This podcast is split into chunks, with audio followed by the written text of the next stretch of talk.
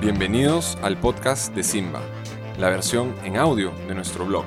Aquí compartimos información, tips y nuestra experiencia sobre cómo construir un mundo sin basura, empezando por uno mismo. Gracias por estar aquí, porque en esta misión nada sobra, pero sobre todo, nadie sobra. Hoy es 26 de enero de 2023 y se celebra el Día Mundial de la Educación Ambiental. Y en este primer episodio del año hemos invitado a Luis Tufino, quien es miembro y gestor de la organización Amayu, que se dedica a la promoción de la educación y el aprendizaje desde la experiencia. Con él hablaremos sobre cómo va la educación ambiental en el Perú. Yo soy Paula y los acompañaré en este espacio. Bueno, muchísimas gracias Alonso por aceptar esta invitación. Bienvenido al podcast de Simba. Buenísimo, gracias Paula, encantado. Este 26 de enero se celebra el Día Mundial de la Educación Ambiental y queremos saber con un experto qué es la educación ambiental y cómo se está desarrollando en el Perú en la actualidad. Genial, yo creo que soy o me siento más un practicante que un experto. Em, y creo que para, eh, para aproximarnos de manera sensible a la educación ambiental hay que entender como las bases de la educación. O sea, ¿qué significa educar? ¿Para qué? ¿Desde dónde? ¿Con quién? Y también creo que es importante eh, destejer la noción de ambiente o ambiental. Entonces, sobre lo primero, sobre educación, creo que es fundamental eh, hacer una gran diferencia entre el proceso de transmisión y el proceso de experimentación. La transmisión la hemos vivido eh, en mayor medida, o la seguimos viviendo, ¿no? En los procesos educativos regulares, como por ejemplo el colegio, la universidad, cuando la lectura, el libro, se centra y es el motor del aprendizaje y también de la enseñanza. Entonces, esa educación, ese tipo de educación a través de la transmisión, creo que es una educación que nos ha entumecido porque nos ha, nos ha dado un rol pasivo y no nos ha permitido expandir nuestro protagonismo en el aprendizaje o en los aprendizajes. En ese sentido, yo creo que y siento que eh, hablar de educación significa hoy, a la luz de las circunstancias, eh, estar dispuesto, dispuesta a experimentar. Y experimentar significa o puede significar eh, estar abierto, abierta a diferentes posibilidades en diferentes territorios, en diferentes circunstancias, a atrevernos a a estar allí en presencia. Y presenciar significa disponer, habilitar tus sentidos, em, tu piel, tu cuerpo, tu mente, tu historia en ese aquí y ahora.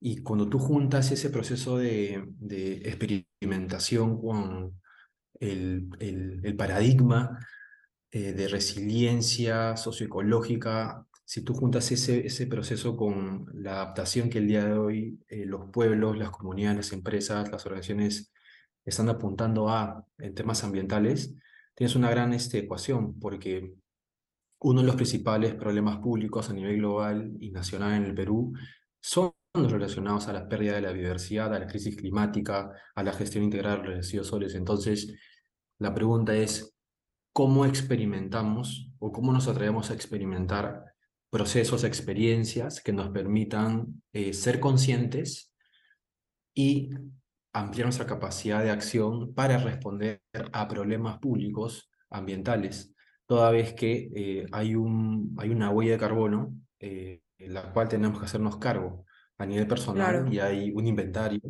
a nivel nacional del cual nos tenemos que hacer cargo. Entonces, la educación ambiental en el Perú, desde, esas, desde estas premisas, desde mi punto de vista, em, está en una etapa de cultivación. Em, y eso eh, se puede reflejar concretamente en los avances que hemos tenido en la implementación de los planes nacionales sobre educación ambiental y de lo que uno puede percibir cuando camina, de lo que uno puede percibir cuando recorre las carreteras, las calles en diferentes partes del Perú. ¿no? Eh, la gran asimetría entre, entre lo que estamos viendo y lo que estamos haciendo. Quisiera que me cuentas un poco cómo se vive la, o cómo, sí, cómo se vive la educación ambiental oficialmente, ¿no? ¿Qué dicen los papeles? ¿Cuál es el Plan Nacional de Educación? Em, ¿Qué debería estar pasando, digamos? formalmente.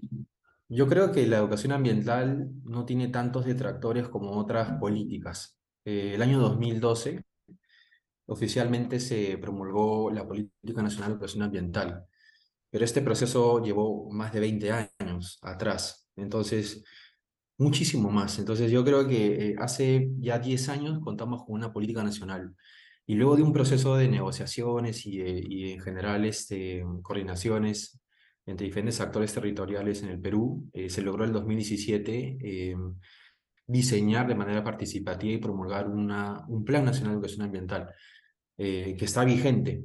El tema es que estos instrumentos de política, si bien es cierto, tienen propósitos claros y metas concretas, en la práctica, las instituciones, las organizaciones, las comunidades educativas eh, desde mi punto de vista, viendo los reportes eh, que el Ministerio del Ambiente, el Ministerio de Educación genera y las acciones que el Ministerio de, Ambiente realiza, son, aún, son aún muy escasos para eh, el desafío que tenemos al frente. Es decir, tenemos un desafío 100 y nuestra capacidad de respuesta creo que es a un 10-20. Entonces, hay políticas, hay un paquete de normas eh, que se despliegan en los colegios, que se despliegan en las municipalidades. Eh, no obstante, eh, la educación ambiental sigue siendo tanto un enfoque transversal en el currículo nacional como una estrategia de trabajo con las municipalidades a nivel territorial aún incipiente. Entonces, yo siento que en términos políticos hemos avanzado bastante. Eh, no obstante, en términos de la práctica, eh, aún estamos centrándonos en, procesos bastante ya históricos o, manoseados, por así decirlo, ¿no? Por ejemplo, eh, todos y todas sabemos las 3R, las 5R, las 7R, y eso está como muy como proliferado, ¿no? No obstante, inclusive en esa agenda de gestión de residuos sólidos, no hay buenas prácticas. Entonces... es como que, queda en palabras, más o menos, ¿no? Como que en conceptos, ¿no? Sí, eh, pero creo que lo que nos merecemos es un, un, gran balance, o sea, un gran ejercicio, no solamente político, sino ciudadano también, de entender en qué estamos, o sea, cuál es la meta que tenemos que lograr, en qué estamos y cuál es esa brecha que tenemos que cerrar. En ese sentido, yo creo que eh, estos últimos 10 años han sido bastante como de, de socialización o, comprensión de que existe un deber sobre el tema ambiental, ¿no? Desde la perspectiva educativa. Eh, y lo que yo reconozco es que el día de hoy hay miles de colegios en todo el Perú que, que anualmente reportan prácticas educativas ambientales relacionadas al uso de la tierra, relacionados al uso de los espacios, relacionados a cómo ellos integran en el día a día eh, el enfoque ambiental en las áreas educativas. ¿no? Eso, es, eso es poderoso. Eh, pero aún sigue siendo mínimo. Y a veces, eh, y a veces supone eh, el gran liderazgo que tienen que, tener en conjunto tanto la docente con el conjunto de estudiantes. ¿no? Y por otro lado también el Ministerio de, de Ambiente tiene una estrategia maravillosa llamada Educa, con cinco pilares, y que felizmente se implementa en, en, bastantes municipalidades, es decir, su alcance es municipal. Entonces tienes una tienes un, tienes un, un grado de retroalimentación bien interesante porque tienes, por un lado, comunidades educativas accionando, por otro lado, tienes em, eh, municipalidades que ofrecen servicios eh, para juventudes, de voluntariados, ¿no? Yo creo que el, el, gran ausente el día de hoy es aquella práctica que se da en los hogares. Y allí, por ejemplo, la gestión de residuos orgánicos tiene un gran papel, porque tomando en cuenta un poco lo que dije al inicio, ¿no? de la experimentación, el hecho de poder reducir tu consumo, el hecho de poder segregar, el hecho de poder tratar y devolver la tierra de donde ha venido eh, los orgánicos, es para mí creo que una práctica catalizadora eh, que permitiría una educación desde el seno, desde el seno, desde el seno del, del día a día de la gente. Entonces, eh, yo creo que hemos avanzado mucho en políticas, hay programas desde la perspectiva gubernamental, pero creo que la gran ausencia es la práctica de nuestra cotidianidad. Y lo veo inclusive en, en, gente este, que está muy comprometida con los, los procesos climáticos y ambientales también. Esto me lleva a pensar en una experiencia reciente que tuvimos en Simba. Eh, fuimos a grabar a una de nuestras usuarias de Hogares Sin Basura como para pedirle un testimonio, ver cómo, cómo hacen toda la segregación en su casa. Y le preguntamos por qué está en Hogares Sin Basura. Y Hogares Sin Basura es un servicio que ofrece Simba para las familias que por ahora está solo en Lima en el que recogemos y transformamos sus residuos para que no vayan a rellenos sanitarios. Y bueno, la pregunta que le hicimos fue, ¿por qué estás en Simba, en Hogares sin Basura? Y nos dijo, porque yo quería que mi hijo experimente en casa lo que ya aprende en el colegio. En el colegio les enseñan sobre reciclaje, hacen ecoladrillos, pero llegaba a casa y veía que eso era casi que una actividad escolar, pero no la vivía en casa. Entonces, me pareció súper lindo ver cómo esa familia decidió eh, practicar lo que se estaba haciendo ya en el colegio, ¿no? Pero estamos hablando de una realidad que también no muchas personas la hacen, ¿no? Y no, quizás no se queda, no pasa solo por las ganas o no de hacerla, sino porque también estamos como en una sociedad que eh, es sumamente eh, diversa y muy, y muy poco equitativa, ¿no? Entonces quizás esa familia tiene incluso el tiempo para hacer esa segregación en casa, cuando hay muchas familias que la verdad es que el ambiente no está en sus prioridades y esto me lleva a una pregunta para ti y es que este plan de educación ambiental em, está enfocada está enfocado solamente en colegios y en niños? Y si es así, ¿qué pasa con los adultos que también tenemos que aprender, que digamos tenemos un déficit de aprendizaje en temas ambientales? Chévere. Em, retomando un poco lo que acabas de decir, la palabra realidad, eh, em, la educación, creo que eh, su sentido es responder en reflejo a las circunstancias de lo que acontece en el mundo interior de cada uno y en el mundo exterior y en los mundos en general, ¿no? Entonces, eh, yo creo que hay una, hay una gran atención a la educación ambiental para las etapas de niñez, adolescencia, juventudes, pero esta parece que se diluye, pareciera que, que, que, no encuentra espacio para que las personas eh, más 35 hacia adelante eh, puedan practicarle. Entonces, porque se podría inferir de que, claro, uno tiene 35 y ya debería saberlo, ¿no? Pero no necesariamente, ¿no? Entonces, em, yo creo que el día de hoy, por lo que conozco, eh, no hay servicios o programas para facilitar aprendizajes experienciales en estos temas para gente adulta. Toda vez que se sobreentiende, ¿no? De que posiblemente es como ya no es necesario. Todo lo contrario, creo que esto es súper necesario y creo que se podría corregir o simplemente girar en la medida de que como adultos nos hagamos cargo eh, y co-participemos, co-lideremos, co-cuidemos estos procesos con las generaciones eh, más pequeñas, ¿no? En ese sentido, eh, el rol que tiene un hermano mayor, una hermana mayor con su hermano pequeño de practicar esto es como fundamental. Entonces, creo que eso se repite en general, ¿no? Y otra cosa importante es que evidentemente estamos en una sociedad, estamos en sociedades muy desiguales. Entonces, creo que cada uno, cada una está invitado a, a pararse ante, ante este desafío de sus circunstancias.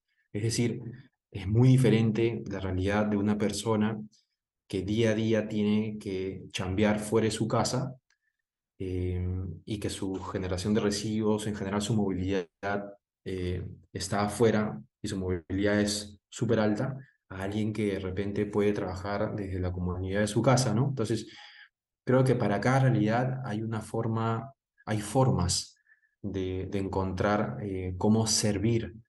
Y creo que de ahí el proceso parte de, creo que, dos perspectivas, ¿no? Una contribución personal y una contribución colectiva. ¿En qué nos podemos hacer cargo? Creo que es en la contribución personal. En la contribución colectiva supone eh, el, dar y recibir con otras, con otros. ¿no? Entonces, creo que es súper importante eh, que quienes el día de hoy eh, colaboramos, estudiamos, trabajamos, sostenemos diferentes procesos organizaciones, simplemente ponderemos ¿no? en el día a día, ¿no? Eh, diferentes aspectos. Eh, sobre nuestra huella de carbono en términos de nuestra movilidad, en términos de residuos sólidos y en diferentes perspectivas. Y eso supone un grado de atrevimiento a, reconocer eh, ese, ese daño que tú generas o ese pasivo que tú generas, ¿no? Y cómo te haces cargo de. Lamentablemente, tengo la sensación de que muy pocas personas en el Perú que tienen acceso a esos instrumentos de, diagnóstico, como la huella de carbono, huella ambiental, lo toman, lo practican de manera continua, ¿no? Y si es que lo hacen, a veces este, eh, en el tiempo eso se va como diluyendo y eso no se sostiene. Entonces yo creo que, justo hablando con lo que dijiste hace un momento de esta experiencia que fueron a una casita, yo siento que un factor importante en estos temas es la consistencia. Eh, yo tengo la sensación de que no hace sentido solamente em, hacerme cargo de, mi, de mis residuos orgánicos y sólidos, sino hacerme cargo, por ejemplo, de, de mi movilidad o hacerme cargo de la energía de, la cual estoy consumiendo. Entonces creo que es una perspectiva holística que necesitamos transitar a, em, porque, el, porque el presente, la realidad del presente nos los demanda. Es decir, ya no podemos, desde mi punto de vista, no siendo tan radical, sino creo que siendo consistente en todos los frentes podríamos activar y sostener procesos de transición. Eh, creo que eso es algo fundamental, que, que, hoy 2023, a siete años de un, de un punto importante en términos de crisis climática, eh, necesitamos enfrentar. Claro, no es algo a lo que podemos esperar, ¿no? O sea, no, no hay tiempo, como se dice, no hay tiempo que perder para educarnos y actuar, ¿no? Y, y claro, no puedes actuar si es que no sabes por qué estás actuando, las razones y cómo hacerlo. Em, quería regresar un poquito al inicio para cuando me estabas hablando del Plan Nacional de Educación. Eh, me habías contado en otra conversación que eh, hay, digamos, eh, dos instituciones del Estado, que es el Ministerio del Ambiente y el Ministerio de Educación, ¿no? Los que están como encargados de manejar el plan. ¿Cuál es el rol de cada uno también para entender cómo funciona esto desde el Estado? Desde el gobierno del Perú, la, el propósito es eh, formar ciudadanos eh, responsables ante, estos, ante los temas ambientales en general, ¿no? Y en ese sentido, el Ministerio del Ambiente tiene el rol de promover y de facilitar los aprendizajes en términos comunitarios, es decir, todo aquello que sucede en la cotidianidad, en la vida cotidiana, en el proceso, eh, en, el, proceso del día a día, ¿no? en comunidad en general. Por otro lado, el Ministerio de Educación eh, tiene como propósito eh, introducir al proceso educativo regular, educación básica regular, es decir, colegios, y educación básica en general, con sus diferentes modalidades, el enfoque ambiental. Entonces, en términos concretos, el Ministerio de Educación, eh, en el marco de su currículo nacional de educación básica, ha eh, construido siete enfoques transversales, interculturalidad, entre otros, y uno de esos es ambiente. Entonces se busca que eh, las comunidades educativas puedan introducir y practicar el enfoque ambiental en sus sesiones de aprendizaje y en los famosos PAI, que son los proyectos educativos ambientalmente integrados. Entonces, esa es la fórmula que sigue el día de hoy el Ministerio de Educación. ¿Este plan de educación se queda solo en la educación básica? En, términos del Ministerio de Educación, de educación formal, sí. Em, el énfasis está en, en, los niveles en donde hay impacto en las infancias eh, y en las juventudes, ¿no? Eh, es decir, no está pensado en términos de educación formal en las universidades. Si tú vas a una universidad peruana, hay una guía, ¿no? Es el enfoque estratégico con, de investigación, educación, relación con la comunidad, la gobernanza en general. Pero esta es todavía muy baja. Inclusive desde hace 10 años que yo formo parte de las colectividades ambientales, las universidades han ido mejorando ¿no? su desempeño ambiental eh, no obstante, eh, eh, son algunas, ¿no? Son cinco o seis aquellas que, que destacan, ¿no? pero no son todas. Y además hay hay un elemento importante, ¿no? Que yo critico en alguna medida, ¿no? Yo creo que la fórmula de introducir el enfoque ambiental eh, está bien, porque lo que se hace en las universidades de inventalizarlo en, cursos es chévere, pero creo que la perspectiva debería ser de transversalización a diferentes áreas, en, diferentes, en las diferentes disciplinas. Eh, en general, no solamente de ciencias, sino en general, de muchas, ¿no? Entonces creo que así se trata desde el ámbito eh, de la educación formal regular, ¿no? Y en tanto en la educación comunitaria ambiental eh, se trabaja sobre todo con los municipios, ¿no? En el Perú hay más de 1.800 municipios y se trabajan con ellos, ¿no? Entonces ellos tienen la posibilidad en el territorio de diseminar acciones articuladas, campañas, voluntariados, limpiezas, ¿no? Que podría verse como, por ejemplo, disparos al aire, ¿no? Pero creo que son significativos. Entonces, yo creo que esa fórmula, eh, eh, al menos al día de hoy, eh, políticamente hablando, puede crear resultados. No obstante, siento que una educación ambiental para el 2023 y hacia adelante, desde mi punto de vista, vista, significa regresar a la tierra, significa regresar a los océanos, significa regresar a las montañas, significa eh, practicar el territorio. Y en ese sentido, eh, nuevamente, como le dije al inicio, desde allí significar o resignificar las experiencias de aprendizaje, eh, porque aquello que sucede en el aula, entre cuatro paredes y mediado por un libro, y aquello que sucede fuera, debería ser visto como una posibilidad radical de aprender a vivir mejor. Entonces, em, hoy día, ya, bueno, luego ¿no? de, algunos años, hay otros paradigmas ¿no? de, de aprendizaje que están como dando vuelta en el, país de diferentes organizaciones, ¿no? El año 2000... eso te quería preguntar, ¿no? Pasando de la educación formal o lo que debería pasar según el Plan de Educación Nacional, ¿Cuáles son las otras cosas paralelas que, que se hace desde las organizaciones, desde la sociedad civil también? Alternativas. justo este, el año pasado UNESCO le preguntó a miles, miles de jóvenes en el mundo eh, qué tipo de experiencias de aprendizaje querían ellos y ellas practicar ser parte de. Y la gente, como dijo, los jóvenes dijeron como queremos más pero queremos ser parte de más proyectos, queremos tener más salidas a campo. Entonces, hay una tendencia que se sigue afirmando de educarnos fuera del aula, de educarnos en el territorio. Entonces, yo creo que este paradigma de aprendizaje eh, en el territorio es súper importante porque nos permite estar en presencia y conectar con otros seres con otras formas de vida, con otras historias, con otros comportamientos, hablando en términos etológicos. Entonces, yo creo que eh, esta educación eh, o estos paradigmas de educación para la regeneración están cobrando el día de hoy o están posicionándose por algunas organizaciones a nivel global como una posibilidad alternativa al paradigma de educación ambiental, ¿no? Eh, que lo hemos visto muy proliferado desde los años 70 hasta, hasta ahora, ¿no? Pero en, ese intermedio entre educación ambiental y educación para la regeneración, em, hay, otro, hay otra perspectiva ¿no? de educación para la sostenibilidad, ¿no? que fue acuñado por, por UNESCO em, hace, hace, hace, mucho también, ¿no? y que sigue siendo parte em, de los esfuerzos para la Agenda 2030.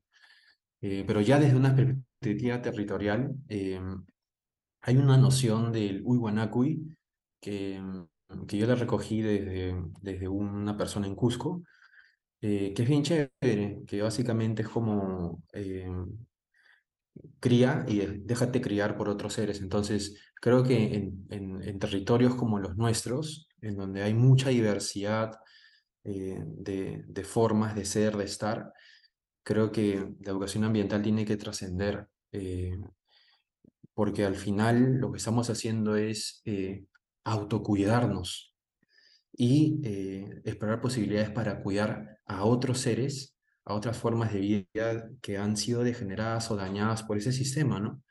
Eh, entonces creo que por ahí van esas tres este, tendencias, ¿no? La educación ambiental ha sido eh, no desplazada, pero hay mucha gente que la trata ahora desde educación para la sostenibilidad. De hecho, estos programas de educación para la sostenibilidad están vigentes ¿no? en, en el proceso de negociaciones multilaterales en general, pero creo que hoy estamos yendo, yendo devolviéndonos ¿no? la posibilidad de, de hacer una pedagogía desde el territorio, ¿no? y en clave eh, desde las perspectivas interculturales, ¿no? desde los saberes y las prácticas y las convicciones territoriales. Y creo que ese es el gran desafío que tenemos en el Perú, es cómo armonizamos esa tecnología educativa eh, que hemos importado de fuera, porque esos paradigmas de educación ambiental, esos paradigmas de educación para la sostenibilidad no son nuestros, no han emergido conceptual ni prácticamente aquí y cómo estos paradigmas conversan con las formas de aprendizaje orgánicos en la naturaleza que por miles de años se vienen realizando en, en, territorios como, como el de Perú, ¿no? Andinos, amazónicos. Claro. Qué importante lo que dices, porque si te pones a pensar en el Perú y en Latinoamérica en general, es un laboratorio vivo, ¿no? Tú te vas a una, a una región, eh, te vas a otra provincia y ves tantas formas de vida y puedes ver, eh, palpar cómo, cómo un ser se comporta aquí, cómo un ser se comporta allá y cómo se van complementando, ¿no? Y mm, un poco para ya ir finalizando, te quiero preguntar, ¿Qué nos recomiendas a las personas, eh, adultos sobre todo, porque esto van a escuchar adultos que quizás son padres o no son padres, pero quizás gente que se quiere autoeducar? Si sentimos que nos falta conocimiento sobre nuestro ambiente, sobre los ecosistemas, sobre el cambio climático, ¿por dónde empezar? ¿Qué cosas prácticas podemos hacer? Yo creo que desde una perspectiva bastante sutil, eh, creo que es algo interesante eh, revestirnos desde el punto de vista de otra especie. Ahora que estamos en verano eh, y que la gente está yendo a las playas, eh, démonos la posibilidad de entender el comportamiento de las especies que están en, las bahías, ¿no? de las aves en general, y preguntémonos eh, cómo nuestro día a día, cómo los desechos en general, cómo aquellos residuos aquello residual de la sociedad afecta su comportamiento. Entonces creo que es un proceso de, buscar ponernos en el punto de vista de otras especies, ¿no? Para trascender desde esta, desde esta lectura solamente humana. Eso es algo creo que fundamental, el punto de vista desde el otro, desde los otros, no solamente humanos, sino también de otras especies. Eh, y en términos prácticos, ya viendo la práctica, creo que eh, cada uno, cada una eh, merece de manera semestral, anual, tomar la huella de carbono, ¿no? Y ver un poquito cómo está. Y también desde ahí afirmarse la posibilidad de comenzar a reducir, porque creo que lo importante es reducir. Em, y desde ahí comenzar a reducir los niveles em, que, bueno, que salen en su huella de carbono, huella ambiental, ¿no? Y lo otro es que ya en el territorio, ya en la casa, ¿no? Es como con las pequeñas acciones em, buscar eh, resignificar eh, la experiencia, ¿no? Creo que toda experiencia que uno tiene en el jardín, en la playa, en la montaña, en la Amazonía, en el desierto, en la casa misma, eh, nos permite preguntarnos cuál es el ciclo de vida de cada ser, cómo es que son los flujos de, energía, ¿no? Y, y, de verdad, este, Escucha, los fines de semana todos tenemos la posibilidad, en alguna medida, ¿no? Como de pensar un poquito, ¿no? Y responder esa pregunta, ¿no? Eh, ¿Cómo nos hacemos cargo de, desde una perspectiva personal y colectiva, de los procesos que estamos enfrentando, ¿no? Yo estoy seguro de que nadie quiere perder Machu Picchu los próximos 50 años. Estoy seguro que todos quieren seguir yendo a la playa a, a chapotear. Yo estoy seguro que la gente quiere seguir caminando sobre los glaciares.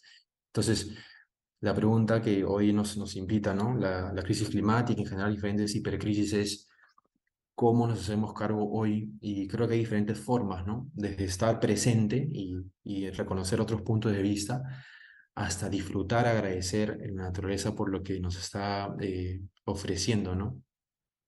Y, y, vuelvo con esa, con, con esa premisa, ¿no?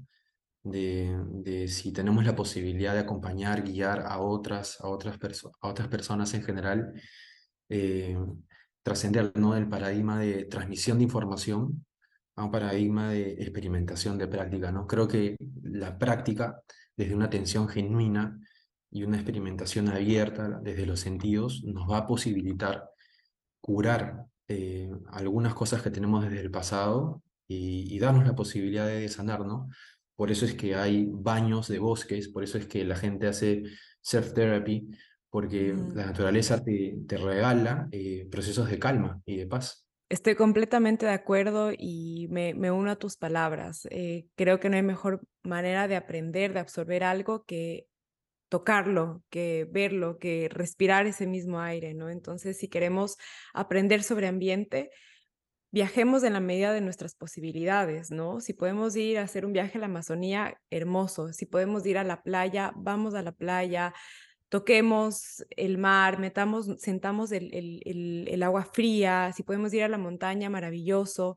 No hay mejor manera de aprender que ir y estar en ese lugar y también aprender de, de, las otras personas. En el Perú hay tanta diversidad, hay tanto conocimiento ancestral, tanta sabiduría, eh, que realmente esa es la mejor forma de aprender, ¿no? Escuchar a la gente que ha vivido y que ha convivido con la naturaleza por miles de años en armonía.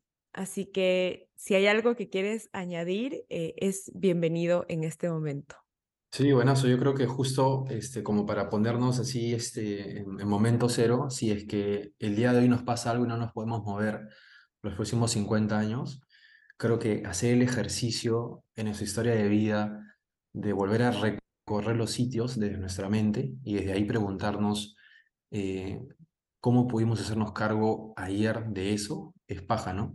Porque a veces es como no necesitamos más, simplemente es abrir nuestra memoria, navegar a través de ella y reconocer eh, qué podemos hacer por el otro, por los otros, ¿no? Y creo que, eh, creo que es momento que la educación ambiental y en general la educación se abra a una perspectiva ontológica, ¿no? De reconocernos con otros seres, ¿no?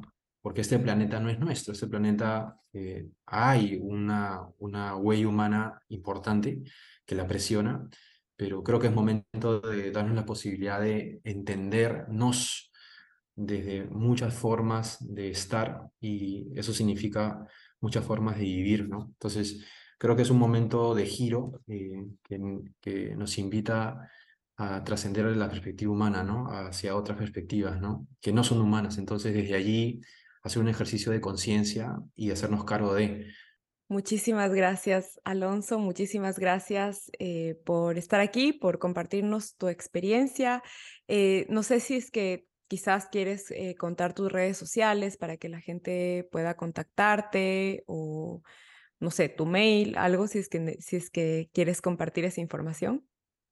Sí, claro. Eh, yo soy parte de Amayu, una organización que busca em, conectar eh, gente con los territorios. Este año estamos trabajando en, en Chavín, Paracas y Machu Picchu, así que si es que alguien se anima a acompañarnos alguna experiencia de aprendizaje en esos territorios sería genial. Y estoy siempre abierto a dialogar, a darme la posibilidad de aprender eh, en la cancha, ¿no? Eh, y sí, este, cualquier forma de contribuir, apoyar, acompañar, escuchar, más que encantado. Perfecto. Muchísimas gracias, Alonso, por tu tiempo y bueno, nos veremos en el próximo capítulo del Simba Podcast. Aquí terminamos el episodio de hoy y ahora es tiempo de aplicar lo aprendido.